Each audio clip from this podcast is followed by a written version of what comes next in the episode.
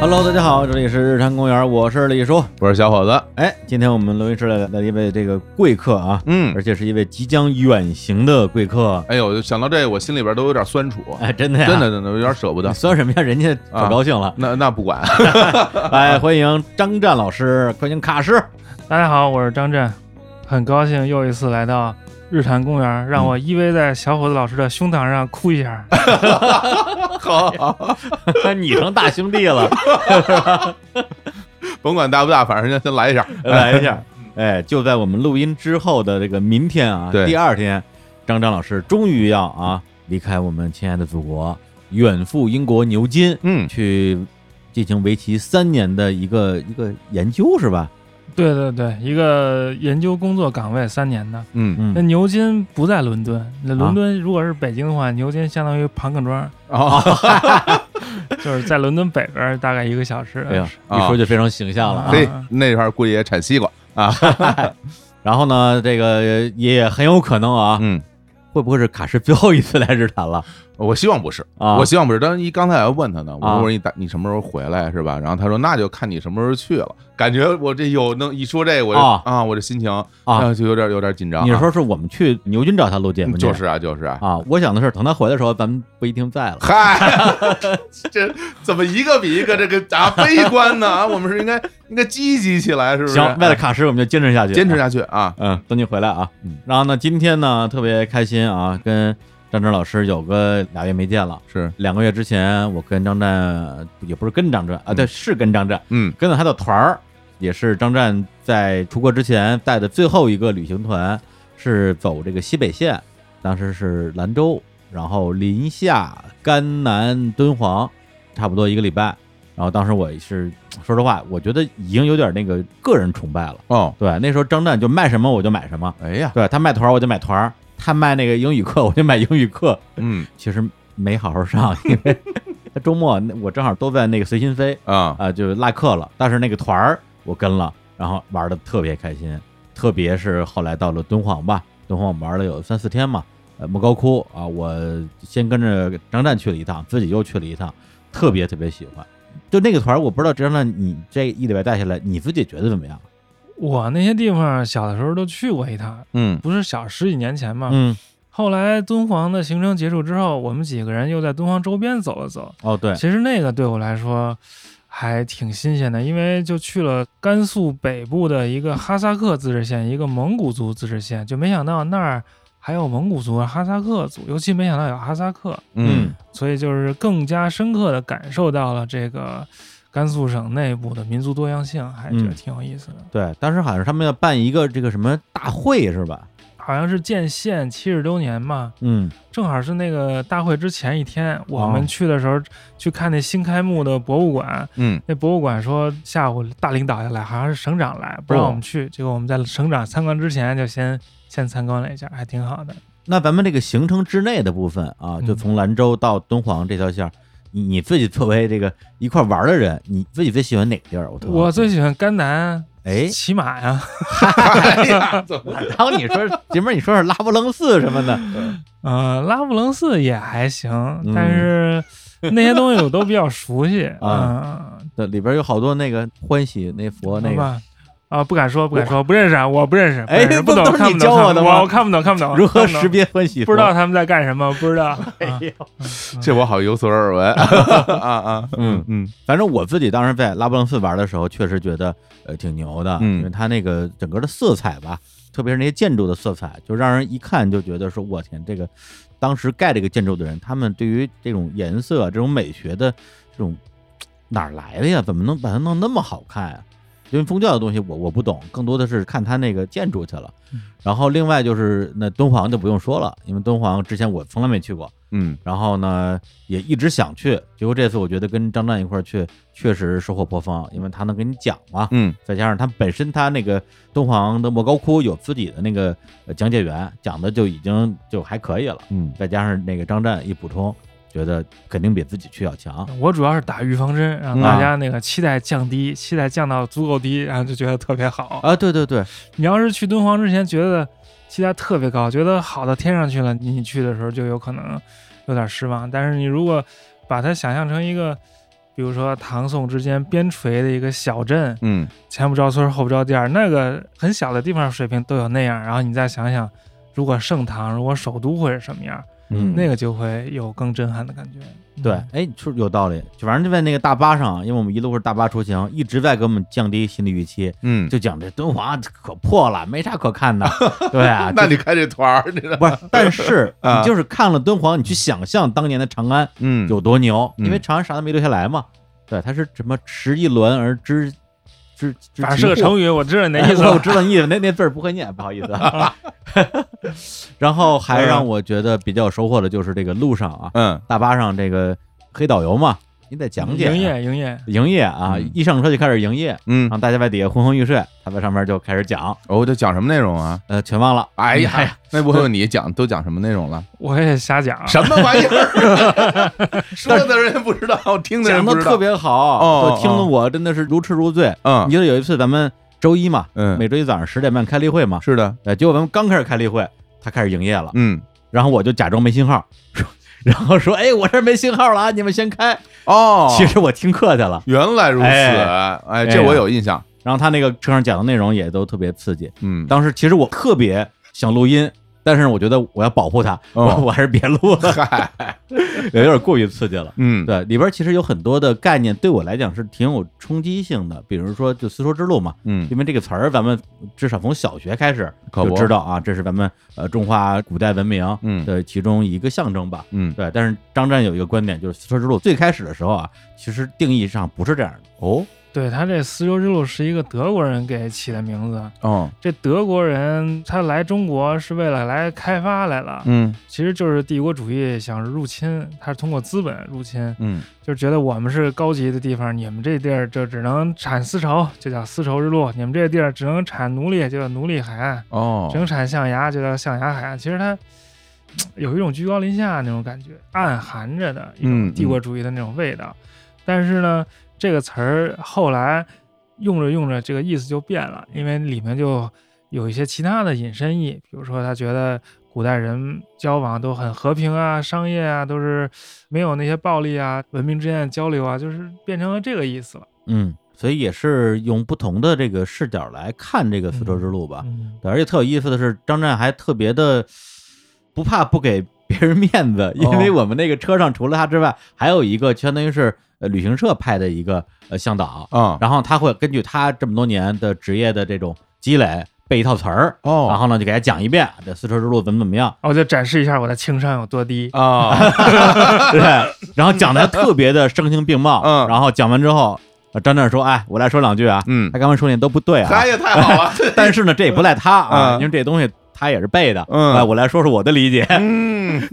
但但是这个对于队员来讲，其实特别有意思，嗯，就是因为你任何的说法都是一家之言嘛，明白，你对照着来听，嗯你会知道，就是说出于不同的角度对同一件事情，当然不是说只讲丝绸之路了，嗯包括当年就是怎么去开发莫高窟这些事儿，实际上都有一些不同角度的一些解读吧，明白，挺有意思的。然后还有一个就是我当时之前还真是没细想过这个事儿，就关于民族的概念，对吧？因为以前咱们说，比如说这人是什么什么族的，哎，啊，或者说他是什么日耳曼人，是什么波斯人、种族种族。啊，对，以前觉得说你祖上你是一什么民族的，嗯那你代代传下来都是这民族的。嗯，但实际上，张湛的意思就是说，这民族其实上不是一个这种血统的概念，是一个文化的概念，是吧？对，民族是一个标签儿，啊，对对其对实对，是一种认同。嗯这个认同就是你是什么族，就是你觉得你是什么族，别人也觉得你是什么族，大家都认，这你就是什么族了。嗯，哦，而这个民族呢，经过时间它会变化，一些新的民族会产生，一些旧的民族会消亡。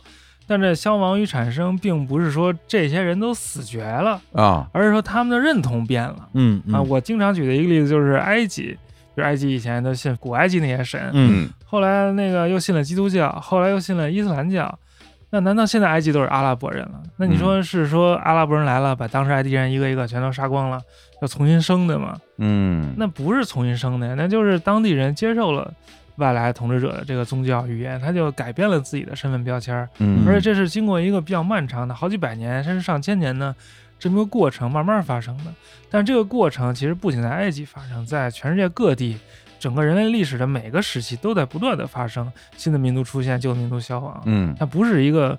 肉体消灭的过程，而是一个思想转变的过程。嗯对，而且像那你举的那例子，就是说在这个唐代，嗯、这个粟特人嘛，嗯粟特人是在历史上其实发挥过非常重要作用的这样一个，咱就说民族吧，嗯包括安史之乱嘛，安禄山、史思明，这是都是粟特人。那后来粟特人这个民族就不见了，嗯就去哪儿了？是都死光了吗？其实也不是，嗯就是他们就自我认同变了。对它就融化在其他民族里面了。哦，那是不是可以就理解为就是像什么咱们之前说匈奴这个概念，是不是现呃，在类似对吧？就是契丹、契女丹真，？哎，对对，其对实哪有契丹人呀？嗯那那契丹人也不是都死了呀？那他不都是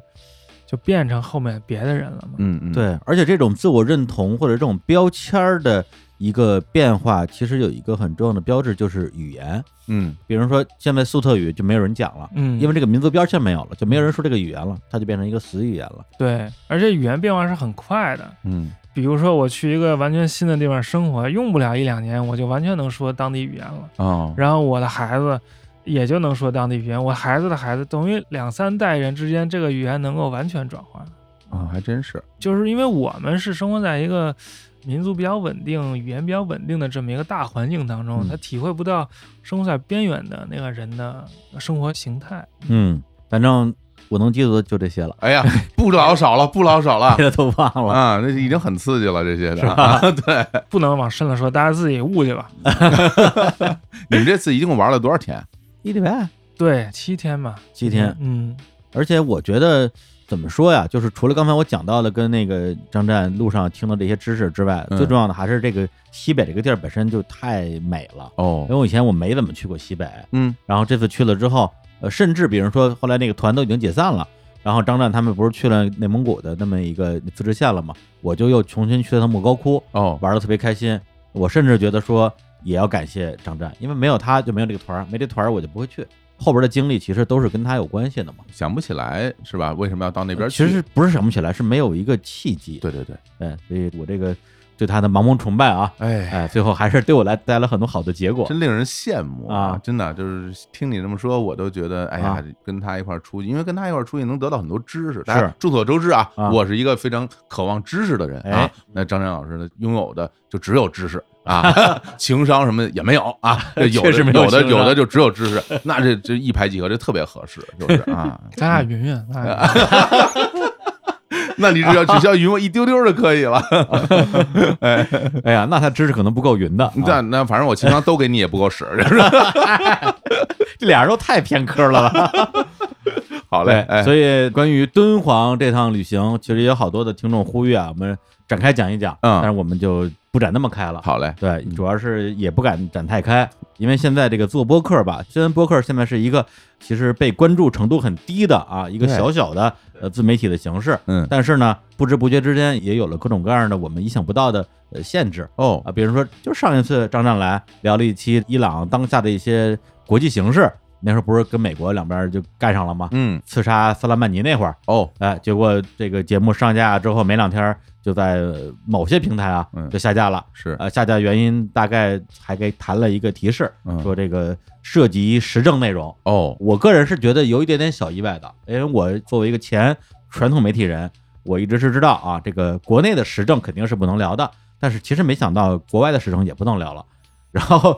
小感意外的同时呢，就也在揣度，那到底还有啥能聊的，嗯，是吧？因为这个古今中外嘛，那就是中国、外国、古代、现代，中国的现代不能聊了，外国的现代也不能聊了。那是不是外国的古代相对来讲是比较安全的呀？嗯，对，所以今天呢，就请张湛，我们还是聊一聊啊，他应该说是最擅长，因为也是他自己的研究领域之一吧，啊，就是这个古代的伊朗文明史。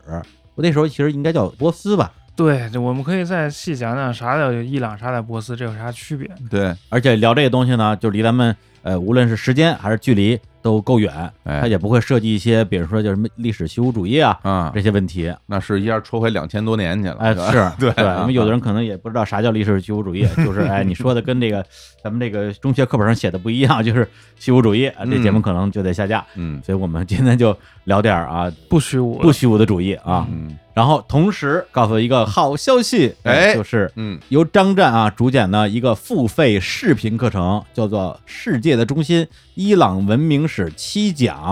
啊，已经上线了。呃，之前是在卡诗自己的那个微信公号嗯，叫《阿达希尔的漫游》啊，好像已经卖了一段时间了。是然后呢，今天呢也会在节目播出的时候，在日坛公园我们自己的平台“日坛夜校”上线。只要关注我们日坛公园的微信公众号，点击底部菜单栏儿里边有一个就叫“日坛夜校”，啊，下面里边已经有四个课了啊，分别是《李淼怪谈》《李淼奇案》《魔幻之旅》以及张湛老师的《伊朗历史》，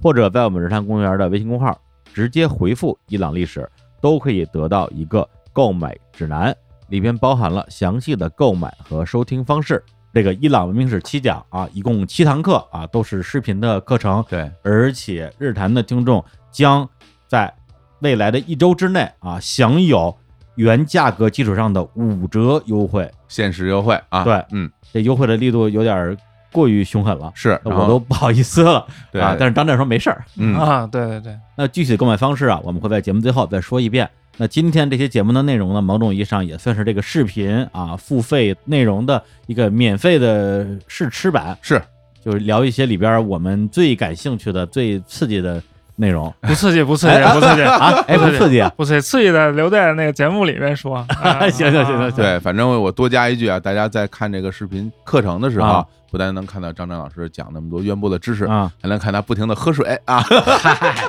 非常有意思，不是能看到他俊俏的非常帅气，面容啊非常帅气，哎，对，然后跟大家的互动啊，嗯，肥硕腮帮子，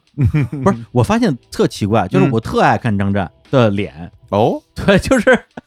因为他这个讲这个课的时候啊，起码还是有点人模人样的，那可不，穿的还像那么回事儿，嗯因为是在一个小小一个小小课堂里一边个吧，课堂里啊啊课，堂里边啊。然后呢，他之前不是有段时间那个每周都在网上做直播嘛，那真叫一个不修边幅啊。哎呦，那个别提了，那个别提了，哎呀，看他以后我就特困，主要是就是，嗯哎，但就那个我就看的停不下来，而且我还拿手机投屏，投到我们家七十五寸老大大电视上，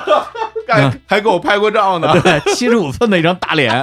哎呀，看得我就怎么那么入迷，哎，对，所以哎，愁死我了。张湛老师的颜粉儿，哦我非常强烈推荐购买这个课程。成长都要哭了， 我都不知道这是夸我还是损我，我就强行借小伙子老师的情商，认为这是夸我了。嗯，好嘞，好好好嗯行，那我们现在啊，正式进入到这个节目的内容太。好了，实际上，张湛第一次来的时候，我们简单聊过一些这个伊朗的历史，但嗯那次呢，古代的部分也也点了一下，可能聊这个近现代的多一点。嗯，但是张湛那个视频那个课嗯，包括我们今天主要内容，还是聊聊古代的伊朗或者波斯。哎，关于伊朗跟波斯的区别，或者你再讲一遍，我忘了。哎，就是伊朗是一个比较大的概念，相当于华夏；嗯波斯呢，就是其中的一小部分，相当于中原，嗯相当于它核心地区嗯啊。伊朗不仅包括波斯，还包括比如说粟特啊、大夏啊、于田啊、帕提亚啊，包括一大堆库尔德啊什么的。对，但是波斯只是它最核心、最精华、曾经很辉煌的那么一部分而已，嗯嗯嗯，就是整体和部分的关系。那你为什么一直啊，就是在各个地方一直在强调这叫什么？伊朗是世界的中心。对，其实伊朗是世界的中心，是一个显而易见的事情。嗯伊朗这个地区就正好在欧亚大陆的中心。嗯你看，它东边是中国，东南是印度，它西南是阿拉伯、伊拉克，就是古代两河和那个埃及；它西边就是土耳其，再往西就是希腊罗马。其实它就跟这些文明都有交融，都有关系。它北边又是草原，它就在所有文明的正中心，它跟谁都有关系。哦，这就造成了它的那个历史呢，就是特别精彩纷呈，也可以这么说。嗯但是呢，也是多灾多难，因为大家都跟他打啊嗯，他还打不过人家，老被人踩。啊，等于它既是地理位置上的一个中心，也是一个文化概念上的中心。就是由于它是地理位置上的中心，哦嗯造成了它文化上的多样性，就是。有点地理决定论的味道，但是实际上它是有一定道理的。嗯嗯，所以就伊朗文明的那个要素就非常多，呃嗯，各方面都有。对。那说到古代的这个伊朗的历史啊，或者嗯是古代波斯历史啊，实际上是有一些概念的，比如说所谓的波斯帝国啊，嗯这个在 维基百科上还有这个第一、第二、第三帝国的说法啊，但是这个张张老师不接受。对，啊、除此之外，还有比如说像亚历山大统治的时期，还有阿拉伯帝国的时期，包括后边的什么铁木尔帝国呀等等这些。所以今天呢，其实我也是想说，咱们可能不再是像过去一样，非要弄一个特别严丝合缝的一个编年史，嗯而是从古代伊朗历史里边挑几个比较重要的时期、时代，或者是比较重要的人来聊一聊。包括我我自己也有一些呃小疑问啊，嗯正好借这机会跟张真老师就请教一下。首先就是在第一波斯帝国啊，就是第一个波斯帝国出现之前，这块地儿的人是些什么人啊？这个问题呢特别好，嗯哎，就是说我们要看人类整个的文明史，是从就是农业革命开始的，就是嗯人类开始学会种地了，开始定居了。不断发展之后，生产力提高，就可以解放一部分生产力去从事并不是食物生产的工作，然后就有了文字，有了宗教，有了艺术，有了这些东西。嗯然后狭义的历史是从出现文字开始的，就相当于公元前三千多年，三千一、三千二这样子。公元前三千一、三千二，距今五千年， 5000多年了啊嗯嗯那距今五千多年的中间这个点，就公元前三千经历了两千五百年到公元前五百，嗯就人类经历了两千五百年的文明世界，最后就是有一个集大成的这么一个成果，这就是古波斯帝国。哇嗯所以古波斯帝国它疆域非常大，但它主要就是继承了之前的整个这个地区的人类文明的成果，但是它自己本身这个地儿在之前是没有那么那么多文字记录的。就我们知道那儿有人活动，但是因为它没有文字，所以没有记录。哦，那等于说有记录的人类历史就是从第一个这个波斯帝国，这要仔细说呢，就是伊朗高原这块地儿是，但是伊朗呢，它有有一块地儿就比较低，它那低的那地儿跟两河挨得比较近，嗯就这低的这地儿叫埃兰，就这地儿特别重要，就是它其实是连接了伊朗高原部分和两河流域平原的部分，嗯哦等于波斯帝国在很大程度上继承了埃兰的这个政治文化传统，嗯，然后才发展出了自己的。他还不是从零开始，他都是从别人那儿学的，而且都是嗯从离他近的那个地儿学的。哦，嗯，那咱们就说到这个第一个波斯帝国啊，嗯就是阿契美尼德王朝。这建立王朝的人就是这个居鲁士二世嗯大帝是吧？嗯，这人是一什么人啊？这个人很有意思，因为我们现在知道居鲁士的故事很多都是从那个希罗多德的历史里面得到的。嗯这希罗多德的历史是什么呢？就是《还珠格格嗯》，我这是一部哦古古代世界的《还珠格格》。嗨，这我经常说，就是你要把那个希罗多德里面写的都当真事儿，每一件事儿人说的每一句话都当真事儿，就跟你想研究那个乾隆朝的历史，就把《还珠格格》都当真事儿。嗯那哦《还珠格格》里有真的吗？有真的呀。那嗯乾隆是不是真的？是真的。那容嬷嬷是不是真的呀？对不对？那扎榨汁儿扎是吧扎扎扎针儿是不是真的呀？这个什么夏雨荷是不是真的呀？嗯这你就可以再思考思很考了。熟哎，看着喜欢，真喜啊，大欢是 明吧，湖畔的那啊谁谁，你还记得吗？ 啊对就夏雨荷呗，还谁啊？所以这个希罗多德呢，嗯这叫传世史料，就是它嗯传下来了。 哦，在希罗多德以前就没有传世史料，或者嗯没有那么直接的传世史料，就是人们不知道，只有那个呃挖出了出土文献，哦，就相当于希罗多德就跟一电视剧似的，就是很生动的给你讲了很多事儿，但这些事儿嗯都是他听说的，嗯他也不负责，他也不是历史学家，他就是收集这些故事让大家开心，你听那个乐儿就完了。嗯但是人们就很愿意相信他这事儿，所以就是很多人就把希罗多德里讲的故事就当真了。哦，它里面讲呢，就是这居鲁士就是一个波斯的那么一个什么国王，怎么怎么着，还反叛自己的那个主子，最后建立了一个帝国，嗯，就相当于是古波斯帝国的建立者。嗯但是这个居鲁士呢，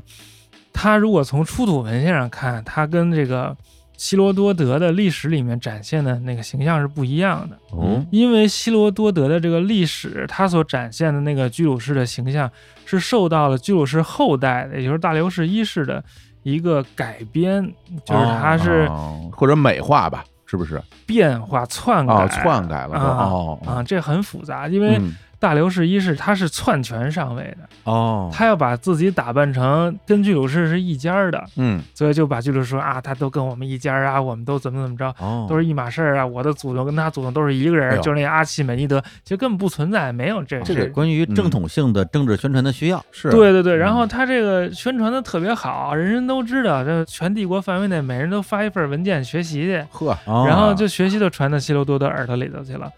然后实际上，我们如果排除这个后世的影响，就只看居鲁士自己留下的文件来说的话，其实居鲁士是一埃兰人。那埃兰就是我刚才说的伊朗和那两河流域中间那过渡地带，那个哦低地和高原的结合部。嗯比如他居鲁士不是征服巴比伦嘛，把那个新巴比伦王国给灭了，自己还埋了一个那个叫居鲁士圆柱，就是大概有那奶茶杯子比这大点儿，这么一个泥的这么一个一个圆柱体，嗯长得跟那一橄榄球似的，啊，那个只有这么大个儿哎啊，这这么大，因为我看照片，我以为是一挺大个儿一大石块啊儿呢。就是就跟一橄榄球差不多大。哦，这么小啊，然后上面刻字儿，说什么给那个巴比伦那庙重新建嘛，嗯说我是居鲁士，我对你这神挺好的，你也要帮我什么那意思。哦然后他就讲了自己的身世，我爸是谁，我爷爷是谁，他们都干嘛呢？根本就不提自己是波斯人这一茬儿，哦就只说自己是什么安善的王。安善就是埃兰的那个高地那块儿的首都，嗯而且那居鲁士这名字，他这波斯语名叫库鲁什，这名字没有办法从那个波斯语来解释，哦就根本就不是一波斯语的名字，他的名字都不是波斯语，那实际上这个是哪种语言呢？嗯嗯就是埃兰语，他是一他是一哦埃兰人，但实际上在那个时代，这都是说的都比较深啊，嗯埃兰人跟波斯人是在那个地方是混居在一起的，嗯你很难说你到底是埃兰人还是波斯人啊，嗯明白这意思吗？比如说嗯你就是跟北京、天津中间那个地儿，你说你是北京人还是天津人，其实都是也都不是。啊，大型嗯人大型人， 什么大家什么胡说啊五八道，星人只能说是什么涿州人什么，说是 啊河北那点儿啊，啊这个小地儿啊啊哦啊，这三河，三河三河啊嗨好，那等于说，这个居鲁士大帝啊，嗯本身其实不是一波斯人，对，但是被后边的这个波斯王朝的统治者们追认为，对，就是居鲁士他死了之后，他儿子继任嘛，嗯但是他儿子在那个埃及的时候意外去世了。 哦因为他听说那个家里叛乱了，要回家平乱，然后就意外去世之后呢，就好像就乱了，然后大流士就乱中取胜，然后就篡夺了这王位，嗯然后就开始给自己编故事。但他编了这故事之后特别成功，并不仅仅就是说仅是他这一代人把这居鲁士描绘成这样，他比如说传给了那希腊人，希腊人写在希罗多德故事里的，那后来所有西方人全都知道这故事，后来到了哦伊朗十九世纪、二十世纪，他们也都知道这个故事，就把那个居鲁士。就是想象成自己的那个建国的先烈，就相嗯当于什么秦皇汉武那个劲儿的，嗯嗯嗯，相当于自己民族的标志那种感对觉了。对，所以在近现代也有一些回响，就把它描绘成一个民族主义的一个象征。嗯那你现在要去，比如德黑兰大学历史系，你跟那人说，那居鲁士可不是伊朗人，那居啊鲁士埃兰人，跟你们那波斯没啥关系，那他得揍你。啊是吗？啊，这不是不是学者呃都然，后他给你判不及格，哎，怎么会这老师啊啊没文 化呀？我感觉他是不是经历过这种事儿哎哎没有啊？没有， 就是真的。那个伊朗人跟我说的，说嗯现在还是按照大流士那个说法去描绘居鲁士。嗯哦哎 呦，那大流士可逗了，嗯因为大流士不是要写自己怎么上台的，给自己写一大通嘛。嗯，然后后来还发明了那个古波斯文字，以前都没古波斯文字，大流士现发明的。哇，他发明了之后，还跑去居鲁士那墓上，这以居鲁士的口吻就客气，哎，我是居鲁士，我是一阿契美尼德人，哦，我是波斯人，我是阿契美尼德人，替基鲁士写了个遗书，就是写了三行字儿，就在那个一个柱子上。但那会儿，居鲁士那会儿根本就没这字儿，嗯，在以前以为嗯哦，居鲁士自己写的，居鲁士那会儿就发明了。自己写后后来自己写后来明白过来了，自己后来写自己墓碑上啊就，就是对啊，嗨，就是那会儿吧，当时写的好嘞啊。啊，嗯现在明白过来了，是大流士后来要做宣传，嗯所以他这工作做得很彻底，其实蒙骗了很多人。整个学界也是在最近几十年吧，才慢慢有点醒过味儿来。嗯嗯，啊，感觉自己这个都招了政治宣传的道儿。哎嗯、呀，那这大流士这人啊，咋样啊？这大流士就是就特能打 呀，特能打，嗯，啊，对，特能打，这个问题和这回答都非常好啊，哎我就喜欢这他种啊。都打了谁啊？就是居鲁士不是儿子吗？那儿子叫冈比西斯，冈比西斯就是要继承老爸的这个事业，要继续扩张帝国。嗯，埃及还没打下来呢，就去打埃及，嗯啊当自己弟弟守家。然后呢，他到了埃及，把埃及，哎，埃及稍微一打，埃及就跟那个玻璃似的，一一推就碎了，因啊为就已经完全这文明已经衰落了，就已经不行了。哦，但在埃及征服完之后，就听说他弟弟在老家又称王了，哦，等于弟弟反叛哥哥了。然后呢，他就说我要回家去打我弟弟去，嗯，结果从马上摔下来，这从马上摔下来好像就把大腿给磕坏了，就流血就流死了。但嗯这个就不知道是真是假，这是希罗多德《还珠格格》里说的。哦嗯，哦但是呢，他是意外死了是真的，死了之后这就乱了，然后大家就开始争权，是然后这个大流士就争到了。当时国王之后就要写我这国王来的来路很正，嗯我为什么正啊？他就他就写一个铭文，就在那个山崖上写一特大嗯一篇儿，嗯就叫那个贝希斯敦铭文，然后说我在这一年里头，你们都说谎。冈比西斯那弟弟在冈比西斯去埃及之前，他就把他弟弟已经给秘密杀了，哇哦但是他秘密杀的，别人都不知道。嗯但是后来有人长得像他弟弟，就假装是他弟弟，然后起兵，起兵的那人是假弟弟，哦，我是把假弟弟杀了，我是为了刚大哥我报仇了，嚯我是好人哦，啊。那假弟弟是那个骗子，嗯然后后来这周围还有其他人也起兵反叛，我把他们都杀了，一共平了九个人，嗯所以他就。画了一个那个浮雕，然后有九个人都手绑在背后，脖子上绑着绳子，绑一串儿，啊那就在那国王前面。然后这个故事就传到了希罗多德那儿，他就把这故事也是添油加醋吧，也就讲了一遍。哦，哎呀，听起来这个嗯别的不说啊，真是挺能打的，是对吧？那么多，而但是他他跟本身居鲁士之间没有任何血缘关系，他编造了一套啊跟居鲁士的血缘关系，哦，而且他还娶了居鲁士的女儿，哦，嗯所以在各个方面上都把自己跟居鲁士融成了一家子了。哇他那阿契美尼德王朝嘛，那阿契美尼德就是这大流士发明的，他跟居鲁士共同的祖先的名字哇，哦，我这工作做的太细致了啊！嗯那在阿契美尼德王朝的时候，这个王朝叫阿契美尼德王朝吗？还是后起的呀？应该是叫，因为应该是希腊人就知道他们叫这名儿，这名儿是一希腊字儿，嗯哦嗯传到英文里面。这大流士把叛乱的人都平定之后，这个王位稳固之后，嗯，也要继续再向外扩张。对哎当时那个疆域有多广啊？当时疆域就已经特别广嗯了，包括今天的伊朗、嗯伊拉克、叙利亚、土耳其、埃及，反正就就那一大片，到那个中亚那边吗？中亚也包括一点儿，呃，好大呀！啊到印度了吗？那时候阿富汗到印度河、巴基斯坦那块儿，嗯哇，然后西边呢就快接上那 个希腊了，所以他们就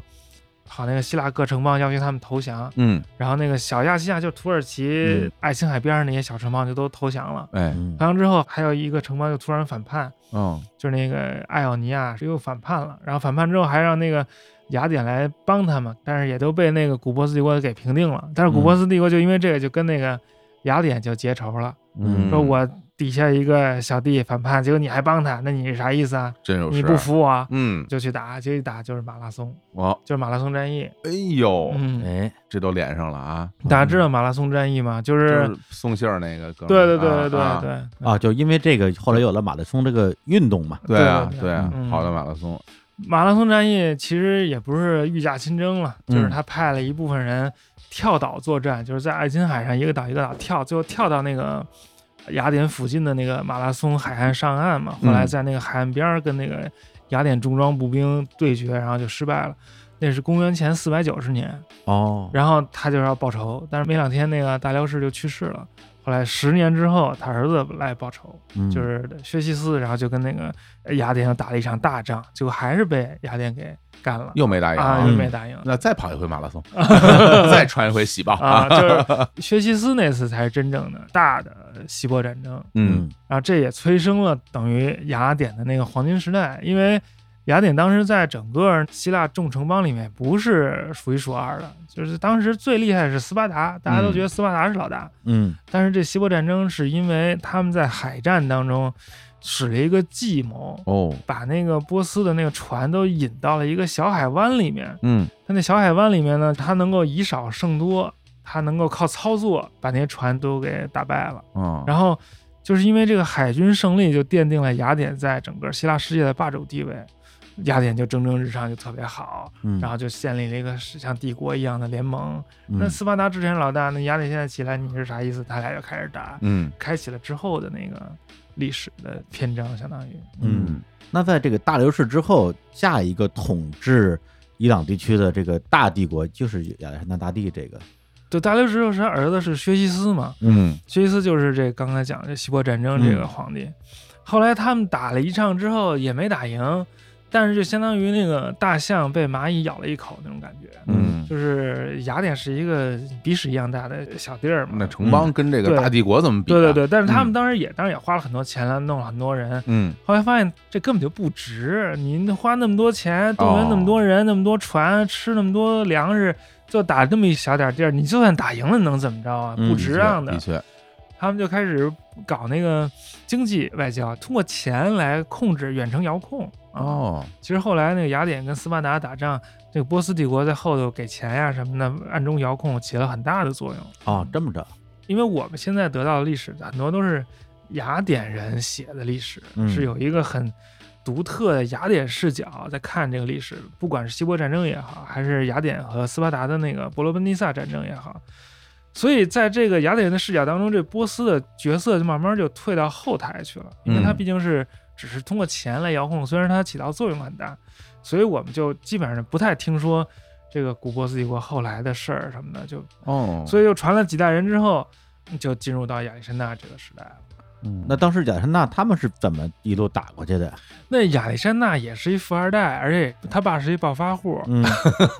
他爸就是是一个野蛮人，就是哇哇哇哇，就那个我 呀，这么这那么野，哎这听着不像野蛮人，像野人 啊，这这已经太是野了啊啊啊！就是他们都是马其顿人，马其顿在那个呃希腊北边那个山区里面，哎呦，提到马其顿，前一阵子那个新闻，哎，就马其顿共和国改名了嘛，啊啊，不是改成什么北马其顿北马其顿了，啊然后这回跟希腊总算和解是了，是是是是。也是一直因在为折腾此这事马儿。其顿非彼马其顿，对这有点儿有点儿复杂。所以咱们先说这一段，大家能明先说白这吧？个对，啊嗯就是古代的马其顿是在今天希腊共和国境内，嗯就是爱琴海的西北角。嗯那块儿有点山，有点海岸什么的。今天的那个马其顿共和国是在更北边一点儿，啊对而且那马其顿共和国也不说希腊语，也嗯跟那希腊没啥关系，不知道为什么非要蹭这个热度，就叫这个啊，就是喜欢蹭这名儿，嗯硬蹭的啊。然后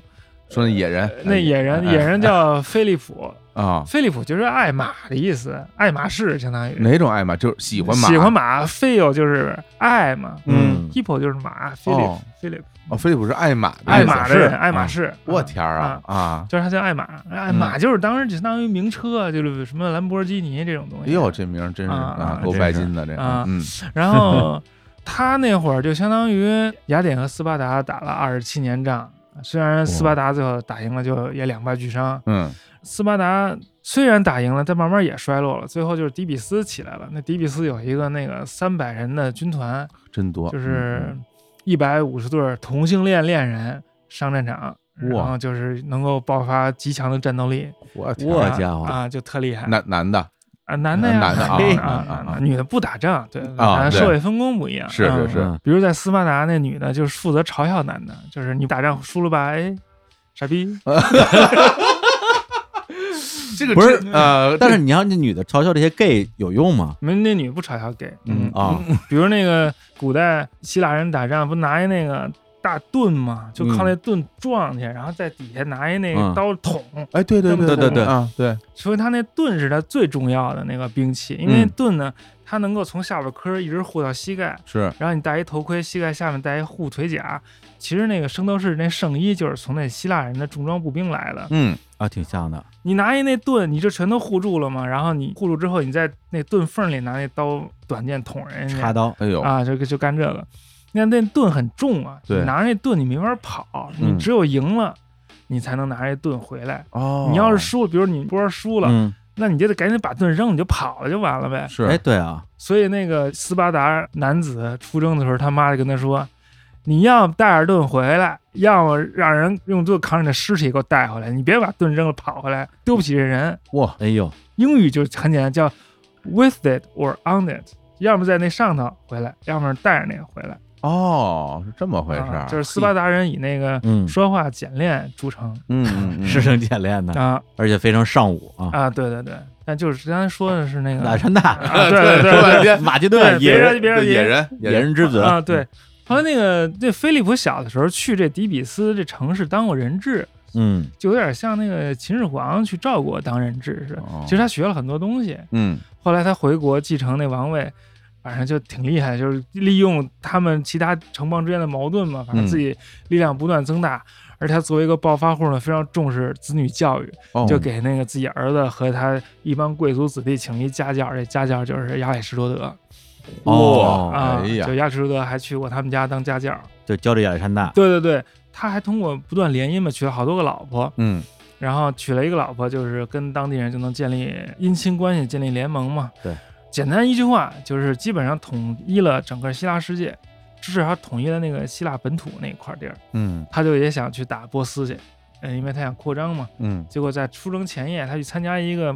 婚礼，就被他的同性恋情人给刺杀了。啊，对，那他爸哎、对对，菲利普二世就被刺杀了。啊，野人，啊啊、对对对，哎不是演人，这呃不是你说的？吗？皇帝皇帝皇帝，在嗯婚礼上，呃哦，对对让人弄，让人弄，这婚礼只有一个火把吧，我感觉这呃不是。是不是是为什么说他是野人啊呢？嗯是因为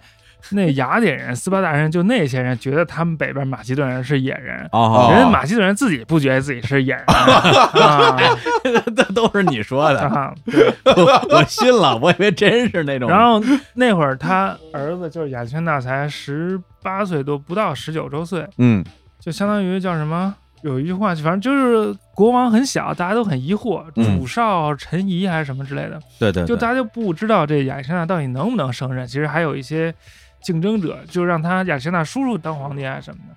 然后亚历山大他姨妈，他妈也特厉害，叫奥林匹亚。嗯电影里是那谁安吉丽娜朱莉，朱莉演的，就哎呦是也不是善茬儿，反正。你看看，哎反，正就一帮人就操作一番操作，嗯，亚历山大就还是顺利继承了王位，然后就继承老爸的遗志，就往往东打，嗯然后往东打呢，其实就是很顺利，嗯，亚历山大是号称是全世界没有输过的将军，对，没打过败仗，先征服了那个小亚细亚嘛，后来去了埃及，埃及就把他像欢迎解放者一样，就是给迎进来了。嗯后来又跟那个古波斯帝国，一共去埃及之前打过一仗，打过一仗，就在叙利亚土耳其边境那一块儿，叫伊苏斯伊苏斯战役，公元前三三三年。我老师教我怎么记这年代，说这伊苏斯是仨 S I S S U S，那三三三是三个三，一个 S 相当于一个三，嘿，好就是记，公元前三挺会教的三三。嗯后来去完埃及之后，又去那个今天伊拉克北部这块儿，就跟波斯帝国打了一场就大会战，嗯，然后就把那个波斯帝国给打败了。我其实他就相当于继承了整个波斯帝国。嗯他打败了那个波斯帝国的主力之后，那个皇帝就往东跑，跑到今天可能阿富汗这个方向吧，具体在哪儿我忘了。还是大流士几世里，三世，大流士三三世，啊，但不是大流士一世的孙子，他嗯是经历了好几代人，他们哦大流士三世上台之前，他那个古波斯帝国也经历了一段时间内乱，啊，对对，嗯所以对他正好是一个很脆弱的时代。嗯然后那个亚历山大就想追上这大流士三世，就把他活捉，然后让那大流士三世把这个王位正式地传给自己，哦，这样他就名正言顺的成为了古波斯帝国的继承人。但是他没没做到，大流士三世被他一个手下人给杀了，哎呦，嗯啊就被自己手下人给杀了，被自己手下人给杀了。然后哦亚历山大就说啊，我要为你报仇什么的，又又 哎来嗨，又来东边哎打。刚才那大叔那是假的，报仇，然后嗯按按照这个希腊人的说法，说那个亚历山大征服了当时已知的世界的全部疆域，嗯但是希腊人所知的世界全部疆域就是古波斯帝国的疆域，嗯他就是征服到古波斯帝国疆域的边缘，他也没有什么动力，也没有什么能力再继续拓展了，所以他们就打到了那个印度河，就今天巴基斯坦这一块儿，嗯见到了当地的印度的军队，印度军队还用大象嗯，嗯哎呦，象兵可厉害了，啊，就是中国象棋就是从印度来的嘛，中国象棋为什么有象啊？哎，象棋从印度来的，啊，对呀、哎，中国象棋、国际象棋都是从印度来的，有意思，就是印度有四种兵：车兵、步兵、马兵、象兵。嗯那所以那个象棋里面有车、马、象呃象，对吧？还有炮呢，还有炮是中国发明的嘛？这是哦国际象棋没炮。嗯嗯嗯，对，反正之前就是一些道听途说的事迹，也说亚历山大这一辈子嗯是吧，就疯狂刷地图模式，到哪儿打哪儿，但是没见过大海。没有见过大海，哎，见过海。大海啊？他从那个印度河打完之后，就顺流而下，到了那印度河出海口，嗯然后自己呢就带着一帮人走那个伊朗南部和那个巴基斯坦南部，就那块儿都是沙漠，挺难走的，走回去。然后他嗯派了一个、一个将军，就带着人坐船回到那个波斯湾，嗯就是分两路回的那个巴比伦。后来是在巴比伦，因为战伤啊，因为精神性创伤，最后就就死了，嗯很年轻，三十三岁就死了是嗯反正亚历山大大帝就算是，就说我吧，嗯，从小到大听说过的外国的这种古代的大皇帝里边，可能是最有名的两个人之一吧，嗯，还有凯撒嘛，凯撒啊，是吧？嗯而且亚历山大大帝的英文名叫 Alexander the Great，嗯是吧？就是嗯伟大的亚历山大。嗯然后就在张战的视频的那个课里边，专门有一集就是讲以他为主吧，嗯，而且标题叫亚历山大啊是英雄还是屠夫？嗯嗯我觉得这是一个挺有意思的一个一个命题。我觉得正好咱们可以稍微展开讨论一下。好啊，对，小欧老师你怎么看哎呦，因为首先我对这方面的知识没有那么丰富啊，啊？但单听这个张湛老师这个嗯讲解的过程，那我会觉得就是说开疆拓土这件事儿吧，对于一个比如说一个地区的人，嗯或者是有了共同的这种嗯利益联盟的人来讲，对大家是好事儿。嗯，但是你往外去扩张，嗯你势必会造成这种杀戮这种情况。嗯所以我认为就是站在不同的视角，你就有不同的答案。嗯，但是总体而言，砍死好多人这件事儿还是比较野蛮的哎小欧老师啊，太不真诚了。 不是你作为 你作作为我见过的几乎是最崇拜强者的一个 人，我觉得你不你不应该这么虚伪。不是因为因为我觉得就 是说，说实话吧啊，我对于那种就是双方有那种，比如说你到我这儿来了，我嗯我把你打死这种，我是有感情啊嗯的。但是我往别地儿打这件事儿，我其实没那么大热情。是吗？。对，但如果说他打过来了，嗯你把他打回去就结束了吗？难道你不把他的国家打下来 吗？嗯，要打下来，对呀、说实话，就是啊咱们你咱你要们大家你要过来见招儿那不行，对呀、哎，那不行，。说实话，咱们才有讨论呢 也是。嗯那我重说 啊，为什么说？我认为亚历大人是英勇， 我喜欢，我喜欢啊，嗯对，其实我觉得这个嗯就是咱们从政治正确啊，嗯你觉得说一个人什么杀人如麻，说他是个英雄，好像放到今天，嗯可能没那么正确。对，但我觉得小时候，特别男孩儿小时候，嗯看那些哪怕是中国的武侠小说啊，或者什么三国呀、什么嗯七侠五义，呃，七侠五义可能不算啊，嗯反正碰上这种什么大帝王啊，或者说开疆拓土啊，嗯其实会有一种本能的崇拜。哎，这个我觉得其实跟人的这种你可以说动物性吧，嗯，有点关系。比如说你说狮子还是老虎吧，百兽之王，哎，或者说在一个动物的群落里边有这么一个兽王，就咱们也作为雄性动物，嗯。年幼的雄性动物有这种崇拜的心理，我觉得其实挺正常的。的确，这个不对能否认啊。但是我对于这种人到底是英雄还是屠夫的，第一次让我产生反思，应该是小学看那个《笑对英雄传》，哦，最后成吉思汗跟那个郭靖有个对话嘛，嗯就是说你觉得我是不是英雄？嗯郭靖说不是，成吉思汗就就急了，说啊，嗯我是吧是吧，我打这么大的江山啊，你说我不是英雄，我不是谁是啊？嗯然后郭靖说你死了之后你能占多大地儿？嗯成吉思汗拿马鞭划了一下，说就这么这么大地儿吧。